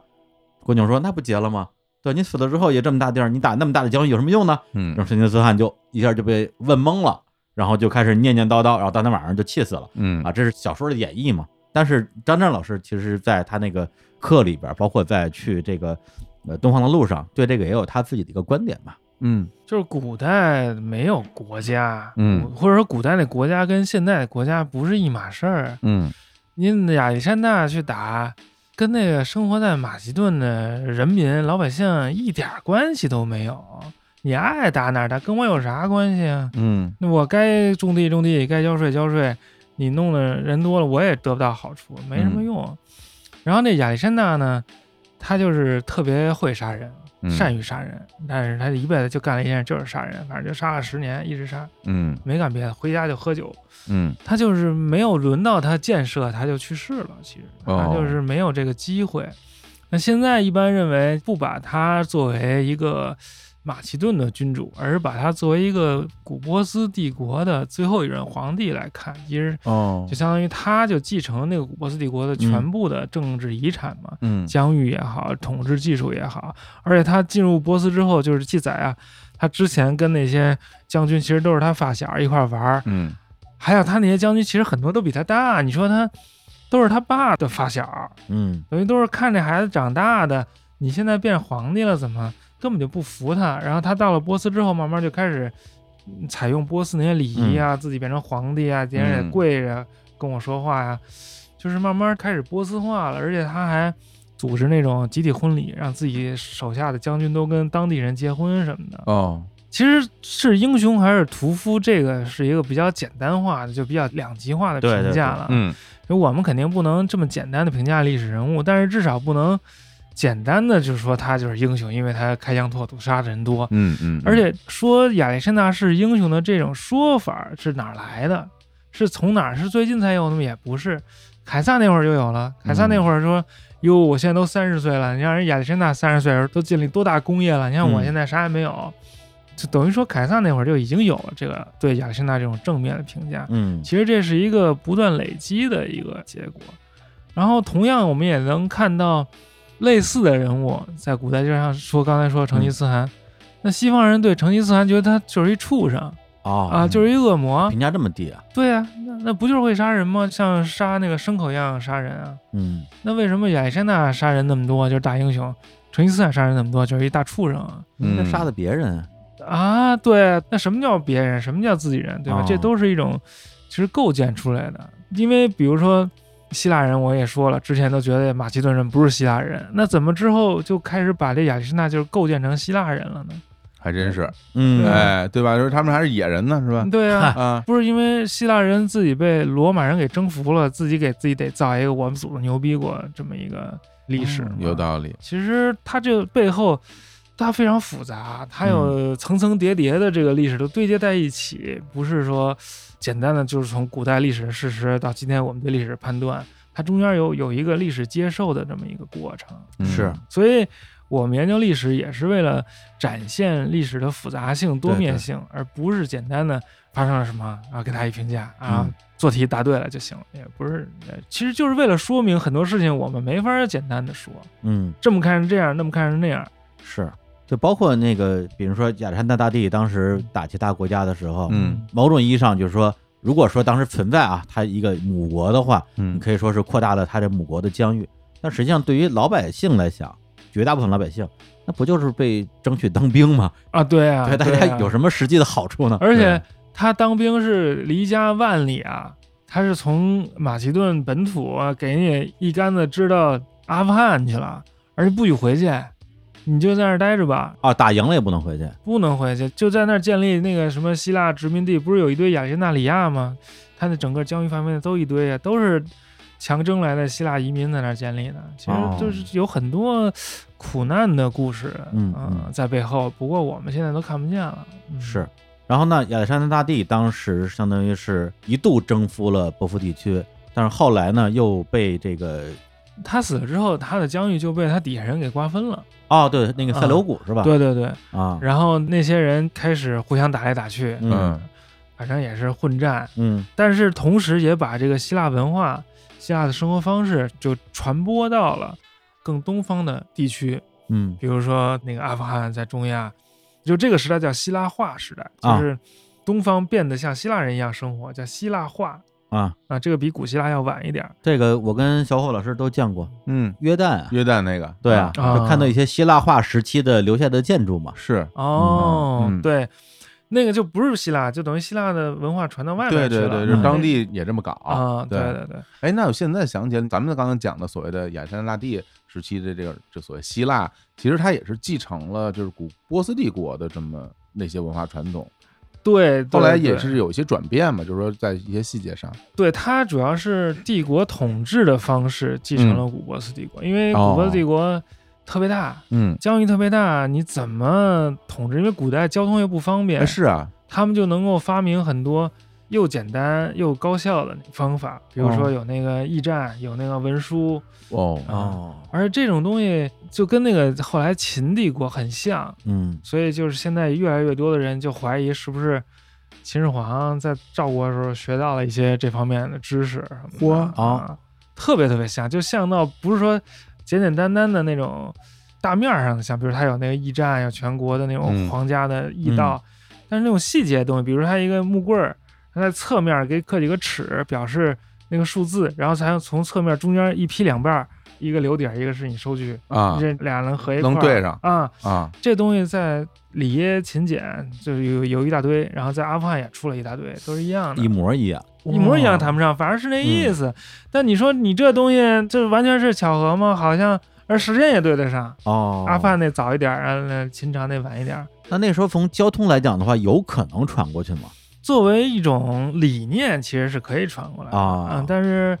赵国不是离草原近吗？他们不是胡服骑射吗？哦那草原传的就很快，那几天就就过来了。哟，这有意思啊。嗯然后不是说那个嗯秦始皇陵里那兵马俑，嗯那造型都非常的那个好看，然后嗯，呃非常写实生动。嗯说那都是希腊师傅给来给弄的，哦，因为这东西呃你学是你是从零开始搞，你搞不出来。哦你这东西你必须是经过一个很长时间的实践，然后积累，然后师傅教你，你才会。你自己想搞，给你钱你也搞不出来。有意思。你给我钱让我画一画，画的跟真的似的，我你给我再多钱我也画不出来，真画不出来。就好像我们在东红看那个壁画嘛，啊当时好像是你说还是那个谁说的，就是说有的画的特糙，嗯有的画的就十分精美，嗯万分精美，嗯，就很怀疑就是他们找外国人给弄的。或者是皇家的什么人给弄的哦，啊对，嗯然后他不是有传说，那个秦始皇找了一堆工匠来修，然后弄了那兵马俑，后来还把人都弄死了嘛。嗯对对，考古队长就是还去测过秦始皇陵里那 DNA，嗯反正就是号称说是什么白种人，乱七八糟一堆，我也不知道是真是假。嗯但是先不说这个了，就、嗯你就看那汉代出那俑跟那个秦始皇兵马俑那区别。那汉代那种就是又小又破又丑，哦，还真是就是说你要单看的觉得还行，但是你跟那秦始皇那一比，这实在是没法比。它中间没这么一过程对，就是吧？而且就整个就断了。那你说，以前秦朝能做那么好，那汉朝为什么不做好点儿？也是皇家，也都有钱啊。哎呦啊天哪，这嗯平常兵马俑是希是希腊人做 的，这也太吓人了！这个这个这个对这个消对息但得但到了但啊，是说是直接请希腊师傅、希腊装修队儿来的，嗯，这有点夸张。但是嗯嗯这技术肯定是有点什么明外白来的人给希腊专弄家，哎，对对过来对指 导一下 知啊，道一的下，啊不知道，反正就是比较复杂。太嗯有意思了然后这个亚历山大这希腊化还催生了那个印度的那个佛教造像，哦。比如说哦他们佛教以前也就做石雕，但他不把那佛像雕出来，就是弄一个大脚印儿代替了什么的。但是希腊人才不管你这一套呢，然后就夸夸全雕出来。然后希腊人不是特会雕吗？嗯哦，然后穿的衣服全都带褶 儿，还飘对，呢，还 飘着，对然后对他们对那那佛像也都带褶儿，也飘，也会那嗯个。啊那都是就是希腊工匠的技术和那个佛教的内容相结合，哦，后来也传到中国。中国那佛像不也身上带那褶儿吗？也嗯带这儿了。啊嗯但那褶儿都不怎么样，都已经师傅带徒弟，徒弟再带徒孙儿，那已经技术有点下降了。哎呦，我之前你说这嗯佛像这个事儿，我想起来，就是因为咱们中国这些佛像，嗯这个佛要么就是那种挺瘦的，要么就是特圆润的，是吧？都是这种形象。但是我看那个印度，比如早期很多佛像，那人嗯都是肌肉，就是胳膊上还有、哦是不是还有肌肉的轮廓什么的，啊，对对对，对吧？大壮啊对都是 那种啊练过的那种，贼壮，对，在很写实中国古嗯的也有一些，但是没有那个希腊那那么的是么吧壮，？那他那壮。啊，而且他那特别写实，那肌肉那嘎的，我的妈呀，就特特特带劲，那个嗯啊，嗯所以我就说这文明的堕落，就是他嗯那技术慢慢往下走，因为嗯他都是学人家的，嗯然后呢，老师让你干啥你就干啥，这没有艺术创作，就是完全是水手也啊，对，嗯选手就是啊糊口的，哦，但是他就有一套规矩，你就得按照规矩来。但后来慢慢冲破了这套规矩的束缚，咱们发挥自己创造力的时候，弄得跟那上一那什么罗汉像。嗯对也弄得特写实，弄跟真的是，那也挺好的，那就已经跟那个传统拜拜了。这哦嗯。那这个希腊化时期啊，啊希腊化时期结束之后，是不是就下山了？呃，中间还有一个那个帕提亚就是捣乱来了会儿，这希腊化时期和那个帕提亚时期是那个重叠的，哦，帕提亚就是咱们中国汉朝，嗯汉朝完了之后，不是魏晋南北朝吗？魏晋南北朝就相当于是那个萨珊啊、哦，就从刘备三国那会儿就是萨珊了。建立是公元二百二十四年，二十四。哎，然嗯后这萨珊王朝开国皇帝就叫阿达希尔。哎呦啊，连起来了，啊，对对这对，这我得好好问问你啊。哎对，因为之前我们给张张老师也呃宣传过几次啊，嗯就是他的微信公号就叫做《阿达希尔的漫游》。嗯我们还问过是什么叫阿达希尔的漫游啊？是阿达希尔谁啊？啊，他就说啊，有一个萨珊王朝啊，嗯开国君主，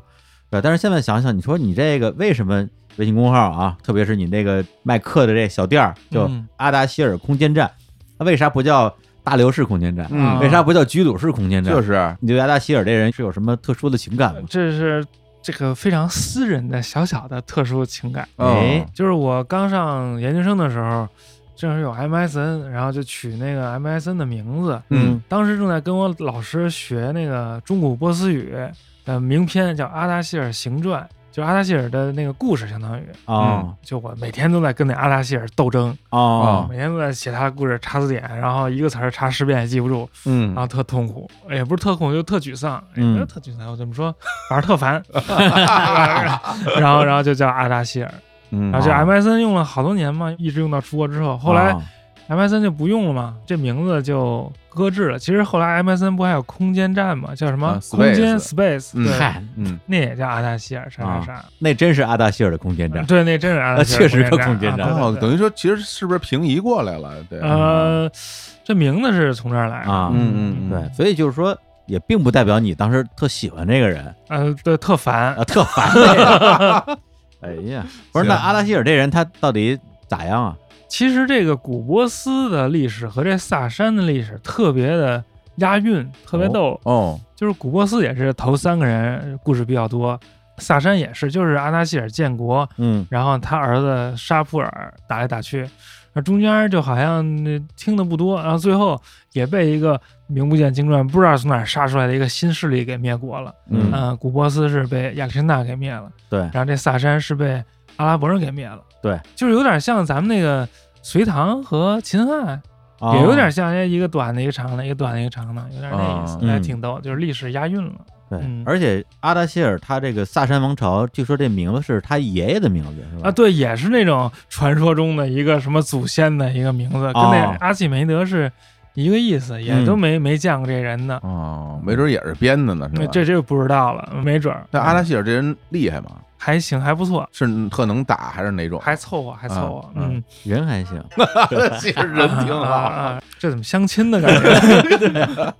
他就是灭了那个末代的帕提亚，就嗯或者安息王朝，但是那会儿安息已经很弱了，因为老被那个罗马入侵，入侵好几回，嗯都已经差不多走趴下了，然后就已经控制不了各个地方上的小势力。然后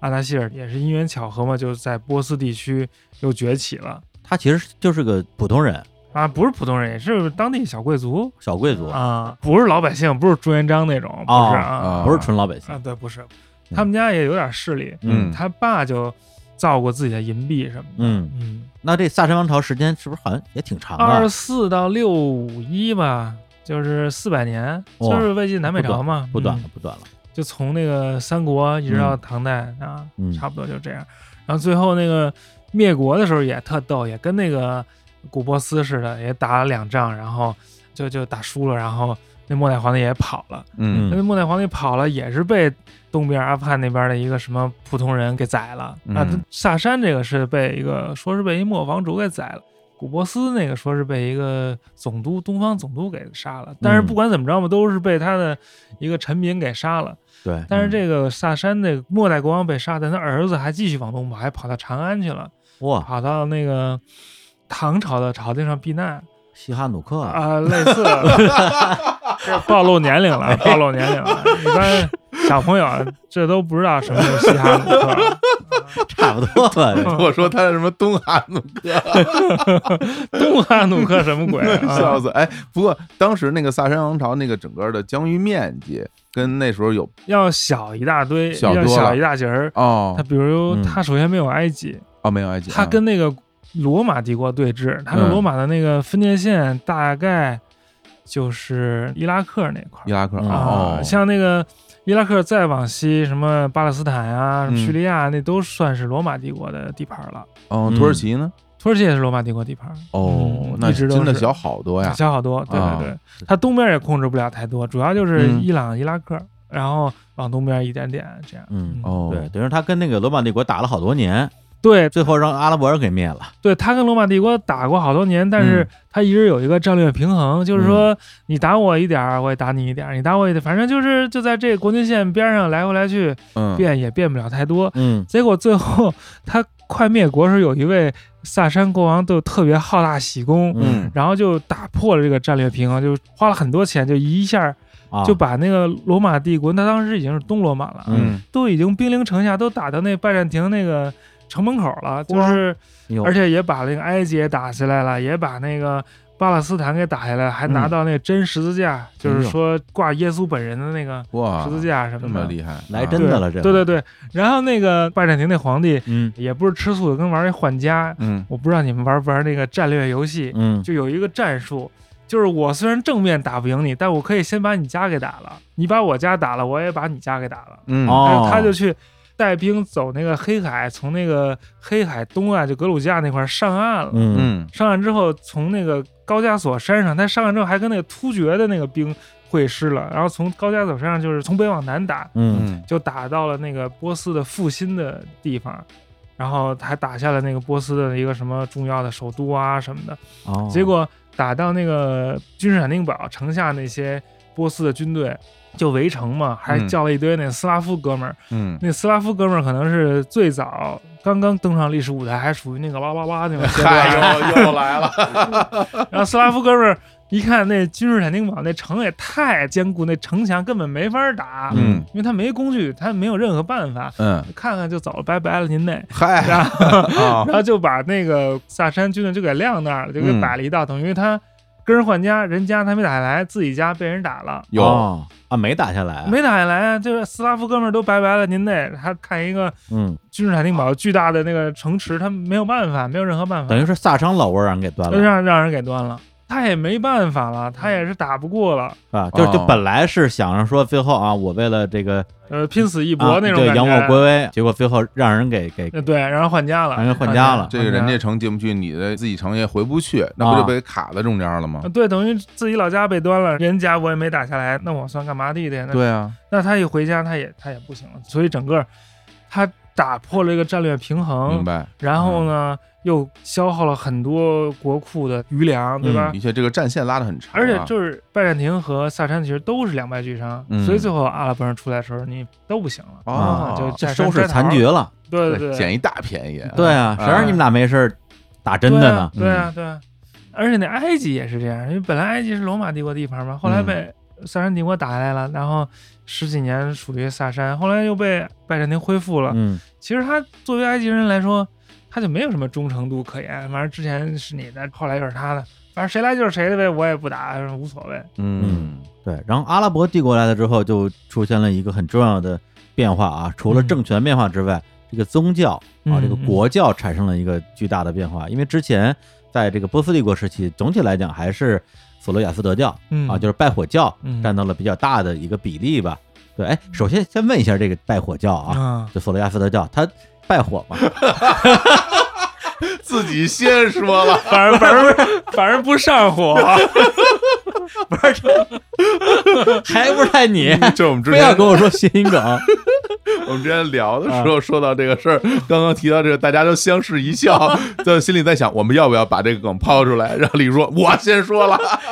我先败了火了，新港扣扣钱啊！好嘞， 真是，啊， 他这拜火教是外人对他的一个就不了解他到底是干啥的，嗯哎，看他老在那火堆上弄弄弄，嗯就管他叫拜火教。哎，实际他不拜火，那火是他祭祀的时候的一个仪式，他明白通过那个火跟神交流，那神不是在那火里的，神在天上。哦，其实他拜的不是火，还是神，对只是这么一个途径啊。呃对对对对对，啊啊啊但是他会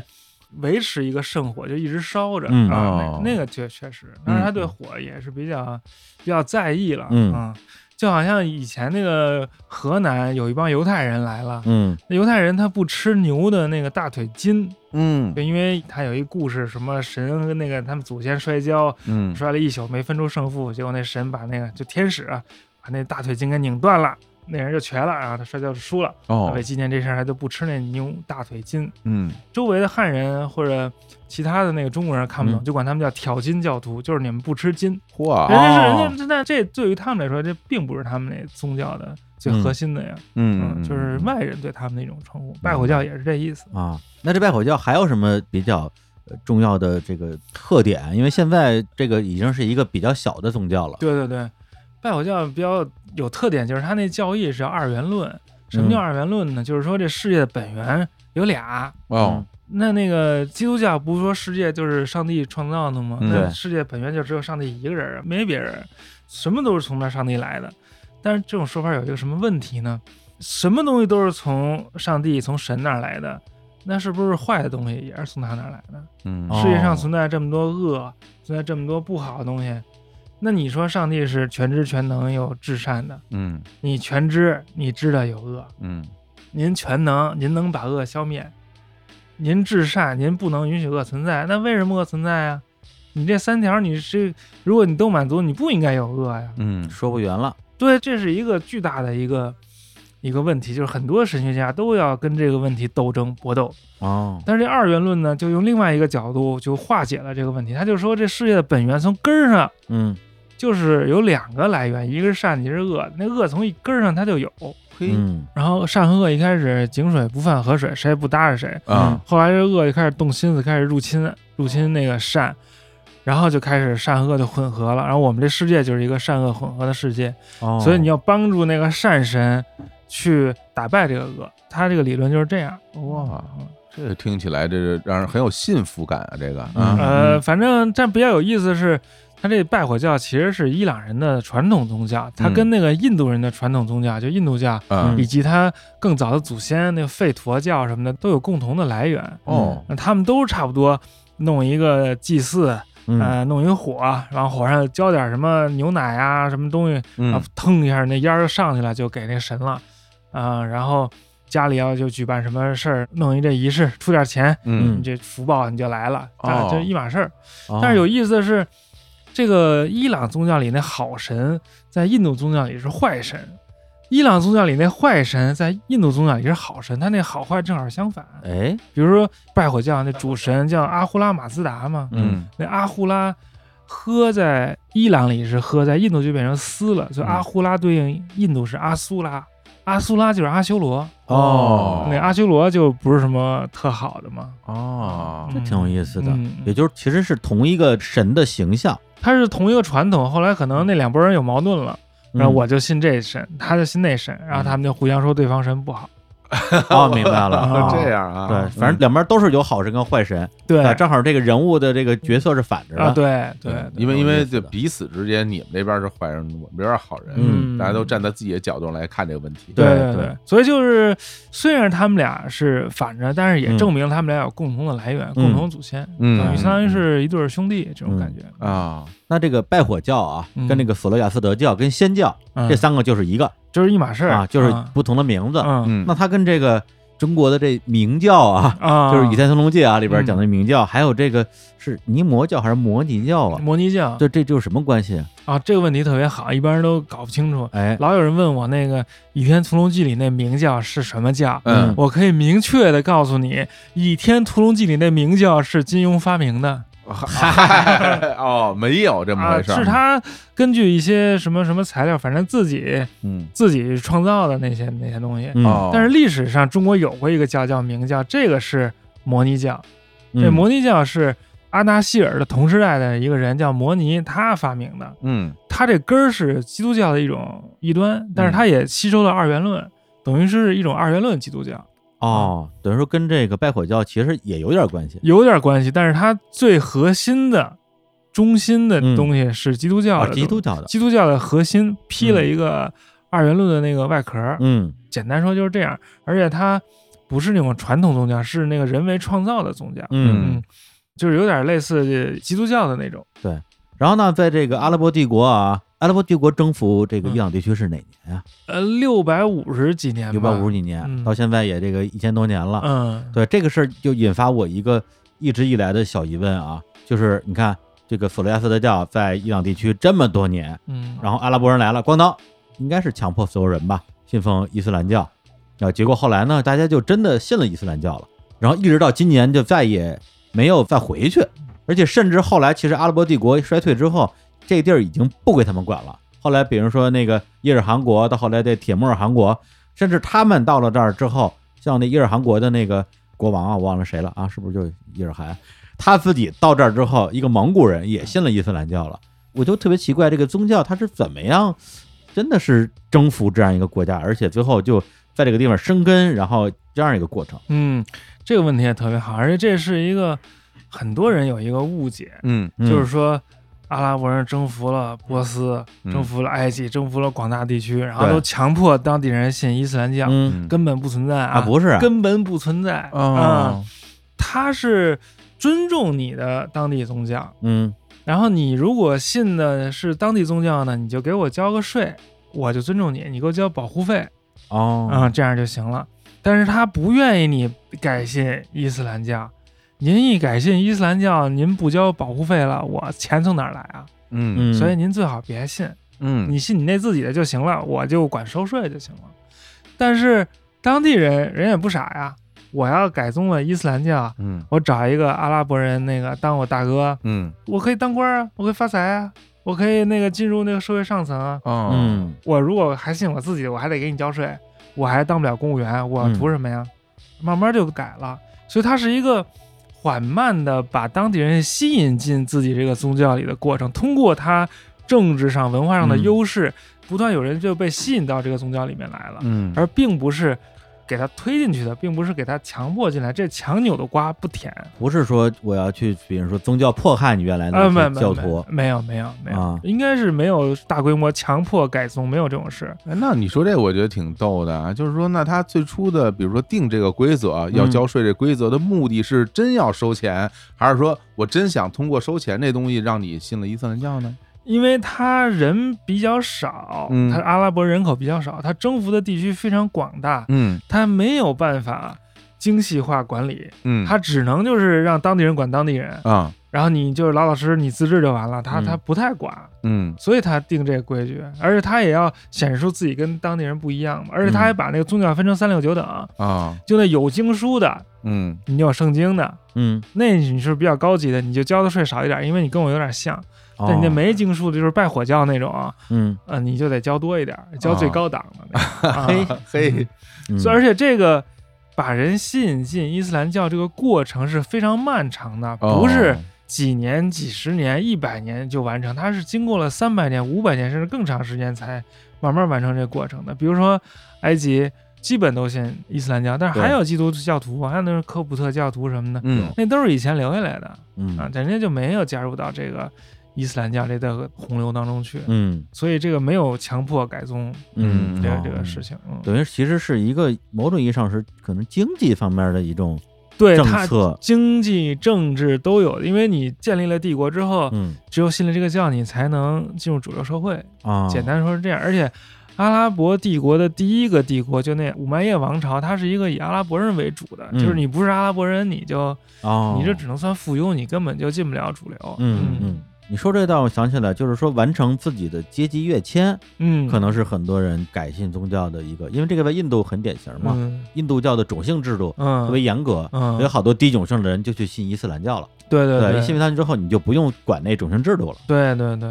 就是说我们得想每一个人他都是有很强的主体性的，嗯，即使他是文盲，即使他是农民，他没有受过什么教育，他也都能判断怎么做对自己有好处。嗯没有人傻，而且大部分人没有那么僵化死板，嗯他都会比较灵活的处理这个情况。而且我们现在想象呢，改宗宗教啊，嗯我是这个教，现在变成那个教，就是一种非黑即白的一种状态，在古代可能也不是这样。哦，就是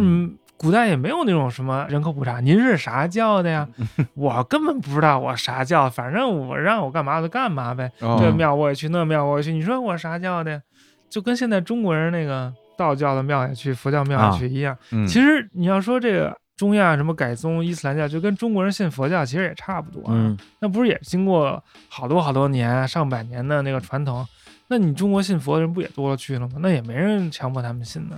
对，但是中国古代是有过这啊种大规模的灭佛的这种啊，对，有灭的啊你灭灭灭不了啊。嗯，那是另外一个话题了，咱们今儿讲不了这个。是，那这就相当于咱们就聊到阿拉伯帝国了啊。嗯阿拉伯帝国之后，在这片地儿发生的事儿也挺多，后来也有很多的新的征服者跟统治者吧，嗯什么伊尔汗国呀、铁木尔汗国呀、萨菲王朝啊，以及后边的就越来越靠近近代了。那这些呢，咱们今天就不聊了哦啊。一个是之前我们那个节目里好像也也聊过一部分，是另外就是他这课里也没 有，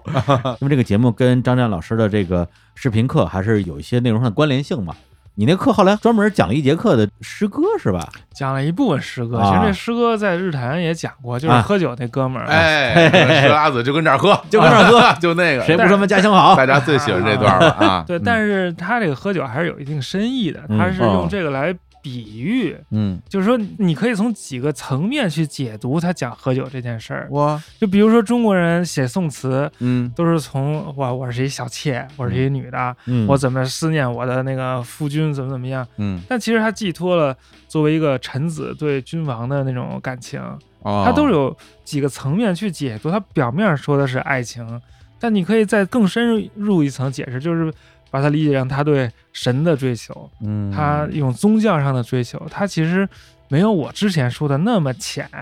哎呦， 哎啊开始往回掰啊这了，不是往回，他确实在，你可以通过就是我们这语义不断深入主要嘛。他第一次不断深入来说，主要就觉得咱俩就是听不说深了懂也听不懂，对对对，就玩命就往浅了说，是那意思咱吧啊咱咱咱哎，一点点说，一点点说。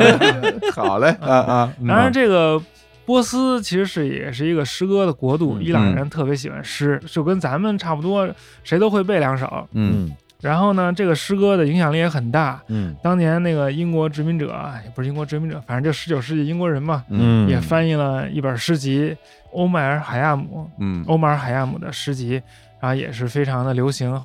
他那翻译诗集，嗯就是我看看为什么翻译这欧迈尔海亚姆，因为它简单又短，哦，然后再看看感觉一下啊，自己在创作啊那种感觉，就是他嗯不是自乐自翻译，嗯然后就特别的那个火流传甚广啊。，对，咱们郭老也看到了，嗯郭沫若郭老，哦，然后他也来，他也是看看人家这诗啊，自己感受一下，嗯，自己也也就跟他合著一首，哎哎啊呦，在创作，啊，在创作在中国也很也很流行。后来嗯这诗还偶然间就还进入了《倚天屠龙记》，哦，就是那个小昭什么。嗯吟诵什么古波斯的诗啊什么的，被张无忌听到了，什么来如流水去如风啊什么那些，啊那，其实就是化用自这个欧马尔海亚姆的诗，等于这金庸也读过这诗，读过哦咱们郭老的译诗啊，他看的是郭沫若的版本，啊，对对对， 哎哎呦呀，这有意思啊嗯，嗯哦嗯， 哎呀，所以其实对咱们来说还是有点儿关联，是《嗯，嗯，倚天屠龙记》谁没看过呀？是吧？那嗯颇受影响。嗨嗨嗨，还是就也就咱们这代，代人看过，啊，还是有人吗？没看过的，哎呀，我我已经这这么落后了吧？啊看过啊，电视剧的都已经年纪不小了，哎对，典型的前浪式的发言，还啊真是，哎，哎，那咱们今天啊，这个聊这伊朗啊，特别是偏古代一点的伊朗啊，这片地儿发生的事儿，嗯啊，要不就先聊这么多。哎嗯然后呢，因为张湛还要回家收拾行李，哎， 哎，嗯，那最后呢，就是要给大家再推荐一下这个节目啊。之前是在张湛自己的这公号上，呃，阿达希尔上在卖，然后呢，在我们日常公园的微信公号啊底部的菜单栏儿点击“日坛夜校”，里边有个伊朗历史，或者是在我们的微信公号后台直接回复“伊朗历史”，也可以获得这个课的购买链接。这课说实话呀，你觉得它适合什么人听啊？适合对古代世界感兴趣的人听。嗯而且这个课很大程度上在分析史料，就是说你去学习历史，一个很大的目的就是辨清真假，什么是真，什么是假，嗯，那些史料什么该信，什么不该信，怎么去判断。这主要讲这么一件事。那啊你说的就一定是真的吗？啊，对呀、对呀、所以就来教大家判断的标准。哦是嗨，我自己作为这个什么课程的使用者、学习者啊，哎，反正我我有几点感受啊嗯。第一点感受也是说，大家可能一上来会被这个所谓的伊朗文明史这个标题吓住，对，可能说觉得他讲的就是太专了、太单一了，可能我是不是我学不会或者看不懂什么的嗯。但是我自己在看这个课，尤其是前两节的时候，我的一个感受就是说，它里面其实包含了大量的其他的内容，比如说他讲到了。关于语言学的这些事情，张湛还给大家讲什么叫语系啊，这语系每个语系之间什么关系啊，因为它在里边，它课件里边还会标明每个地方叫什么名字，然后名字它其实有各种颜色，那它里边是有内部关联的。其实我觉得一方面增加了很多其他的知识，另外一方面给你一种所谓学习的一种方法的这种教学。嗯所以在这块儿我是觉得他还挺有收获的。对，嗯然后除此以外，还有就是在这个课里边儿，张震老师还会跟那个，因为这课其实是一个有互动的课，还会跟这个上课的同学们进行一些交流，啊大家那些问题也挺有意思的，很多都挺有开放性的。所以我是觉得它不单单是一个伊朗本身文明的这么一个课程，还包含了其他的很多的内容。嗯是。嗯就刚才我问那问题啊，嗯就是说这个课适合什么人来听，嗯，实际上是我真正想问的问题的一个委婉说法。哦其实我真正想问的是这个课有什么用，哦，对吧，但是我又怕挨骂嗯啊，因为之前张楠是吧，就是今年年初就聊这个在哈佛上大学的时候，我就一直在追问啊，那你学这东西有什么用啊？然后评论区全是骂我的，说这主持人啊，这市侩啊，嗯啊，什么事儿都有用啊，人家这读这玩意儿这东西没用就不能学了吗？嗯，我心说，我要觉得这玩意儿没用，我干嘛请他来啊？就是对啊，啊，但是我这个说白了，我觉得这不就是替一部分我们的这个听众问这样一个小小的好奇的这么一个问题吗？是的，对，嗯包括你说就是他这个，咱们就姑且叫做课吧。其实很多意义上，我觉得它都对我来讲，它不是个课，它嗯就是个知识。对，就跟我读本书一样。那你说读这东西有什么用？它能帮你涨工资吗？嗯，可能也不能。它能帮你去吹牛吗？可能有点用，但是吹牛有什么用呢？对，所以你要问我它这个课有什么用的话，我其实更倾向于它对我个人的帮助嗯，绝不是一个形而下的帮助。我觉得它对我的帮助比较偏形而上，就可以帮助我去建立起一个对于比如说人类古代啊，在这么一片地儿发生一些事儿，然后实际上是帮助我第一了解历史，了解人类，到最后的结果可能是了解自己。嗯对，反正我自己是从这样的角度去呃听张震的课的。我最近对这个问题有了一个更深的领悟哎呦，太好了啊！，真有用，特有用，嗯特实际的用处。嗯嗯就是说，这个东西叫做文化资本。嗯文化资本是什么？就是当你有很多商业资本，就是你有钱的时候，嗯人都想把这个钱转化成政治资本，转化成权力，或者把这个政治资本再转化成文化资本。嗯就是你有钱了，你光有这钱没有用啊，必须把这个钱就变成权力，然后显现出来。嗯这个显现的过程就是你要把这个钱变化成政治资本和文化资本才能显现出来。我们这个课就是文化资本，实打实文化资本。哎呀， 嗯，你这商业资本你就变文化资本，你这都显现出来了。哎呦，这听着像什么帝国时代里边，最后我们要盖一个奇迹建筑了，这 是。啊， 啊就就是那意对思，吧其实就是那意你思。嗯你没有这点沉淀，你最后奇迹建筑你就盖不出来。嗯不是，啊那你说啊一个统治者为什么要盖奇迹建筑？他那些钱自己看着银行存款不好吗？嗯他不行，啊嗯他必须把那银行存款转换成嗯文化资本，变成奇迹建筑展现在那儿，他这钱才花的值。哎呦，那这个课是我们大家每个人的居鲁士那个柱子。 每个人在一金字塔，嗯我家伙！嗯行，那关于这个课的这个购买方式，刚刚已经说过了啊。哎那关于价格，跟这儿就给大家必须得报喜了。哎是呃，因为这课啊，当时刚出来的时候，我跟小伙老师就看了，啊，还讨论了一下，说，哎呦，这不便宜啊，不便宜啊，一嗯共七节课，每节课的时间是一小时上下吧。我看短点儿的可能四五十分钟，长的一个半小时，快两个小时都有。是对，但是呢，他卖一百九十九，我们俩说，哎呦，那这个，嗯，反正对于某些的这个听众啊、嗯观众来讲是个钱，是，是个哎钱，嗯因为它不像有些音频平台那时候不是什么知识付费啊、浪潮什么一百节课啊、两百节课九十九，你跟那比，那可能好像是贵了点儿。然后，但是啊，在我们日常公园儿这次的我们这样一个就算是呃优惠活动的时间里边儿，嗯就是从今天啊，今天是个周一嘛，未来的一周时间之内，就是七天之内，我们的价格啊是九十九哎，啊，就是打了一个五折限时半价啊，嗯对，在日常公园这儿可以购买，嗯啊，与此同时，在阿大希尔那边依然卖一百九十九，哎， 显得我们更便宜。大家可以到那边也 买啊。我啊这样，但是我之前也问过卡师，我说这样嗯说不太好啊，你那边好多人都已经买完了，我这儿便宜。啊，没关系，我们那个都高风亮节 啊。但是 再说他们都先看了，有哎那个早买早享受啊，是吧对对，早买早享受。他们的这个知识资本啊，已经积累了，人家啊对啊对，当你在学习的时候，人家已经那边盖奇迹建筑去了。 嗯哎，对，而且我是这么觉得，嗯我是觉得，因为卡诗之前卖他这个课呀、是在他自己的，比如天窗广播呀、或者嗯公号，那都是可能他自己的个人的粉丝嗯啊，就是铁杆粉丝。那我们这边呢，很多人可能可以说是，比如说张湛的，你可以说是路人粉儿，嗯或者他就是个路人，嗯对他不是说我多么的热爱张湛老师，我就是想获取这个知识，嗯所以我们评估了一下，说，哎，卖到这个九十九价格，可能对于呃很多听众来讲的话，是一个更容易接受的价格。嗯但如果你觉得说不行啊，我就是爱张站，我凭什么我要低价购买？你也可以去阿达希尔空间站，一百九十九也能买，嗯，多了一百块钱就是你对它的爱。啊是阿达希尔空间站还有其他的课，哎，对对还可对以继对。续买啊，对对，买你可以嗯买可以买别的对课对，对 对对，还有一个讲那个什么犹太历史有的，有犹太的，对，有啊还有讲阿拉伯的，有还有讲什么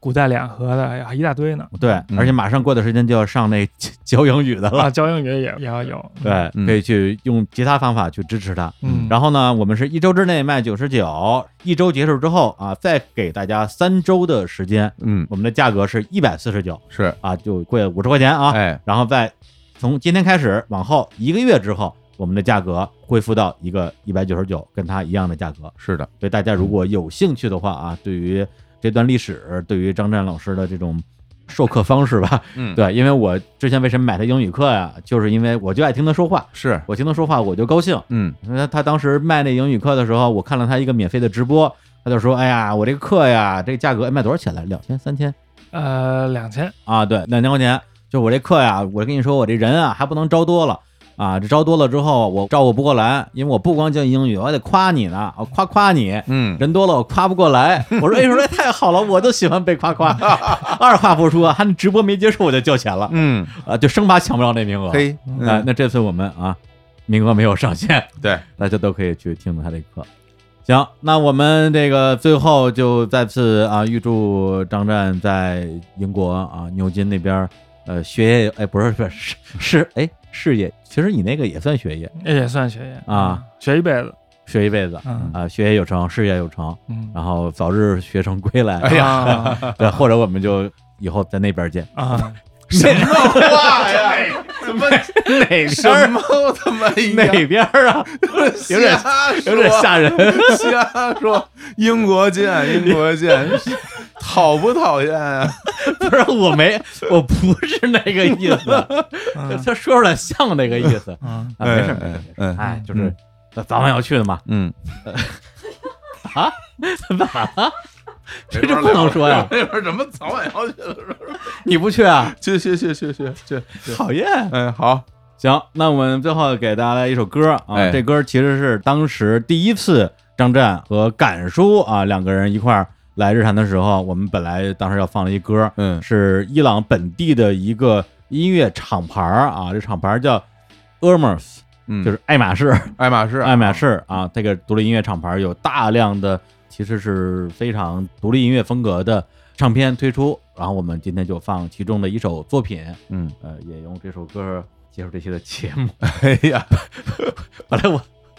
跟张老师再见，本来想说这个啊啊对，后来又觉得这这这就怕你们误会，还是结束这期节目吧。哎，行，那我们有机会看看什么时候跟张震老师再在这个节目里边儿啊电波里边儿相遇。好，谢谢大家，我们下次再见。好，那就跟大家说再见，拜拜，拜。拜。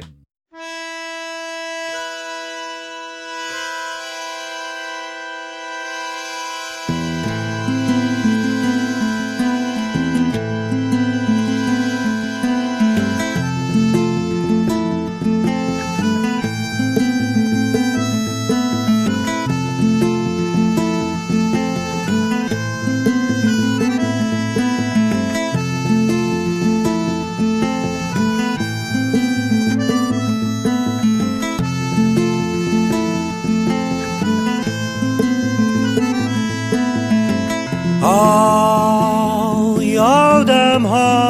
که بر ساحل نشسته شاد و خندانی یک نفر در آب دارد می سپارد جان یک نفر دارد که دست و پای دائم میزند روی این دریای تند و تیره و سنگین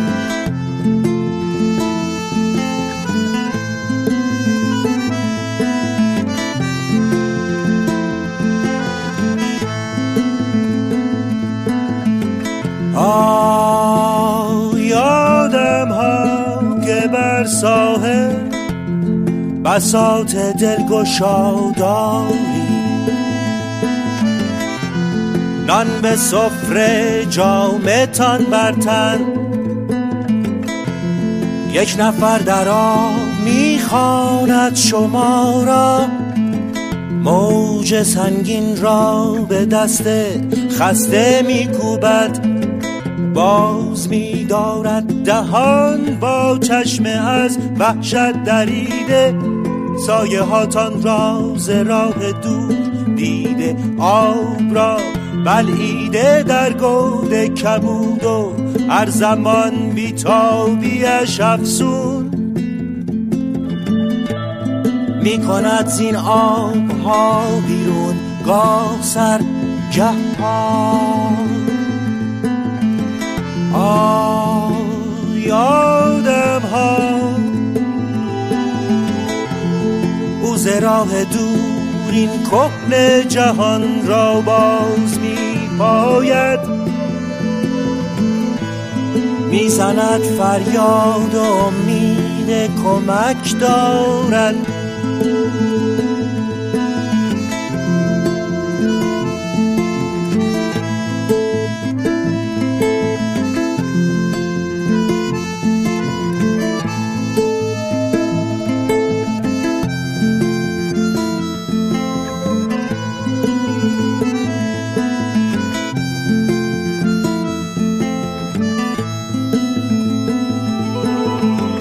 آه آدم ها که روی ساحل آرام در کار تماشایی موج میکوبد به روی ساحل خاموش پخش میگردد چنان مستی به جای افتاده بس مدهوش میرود نعر زنان وین بانگ باز از دور میآید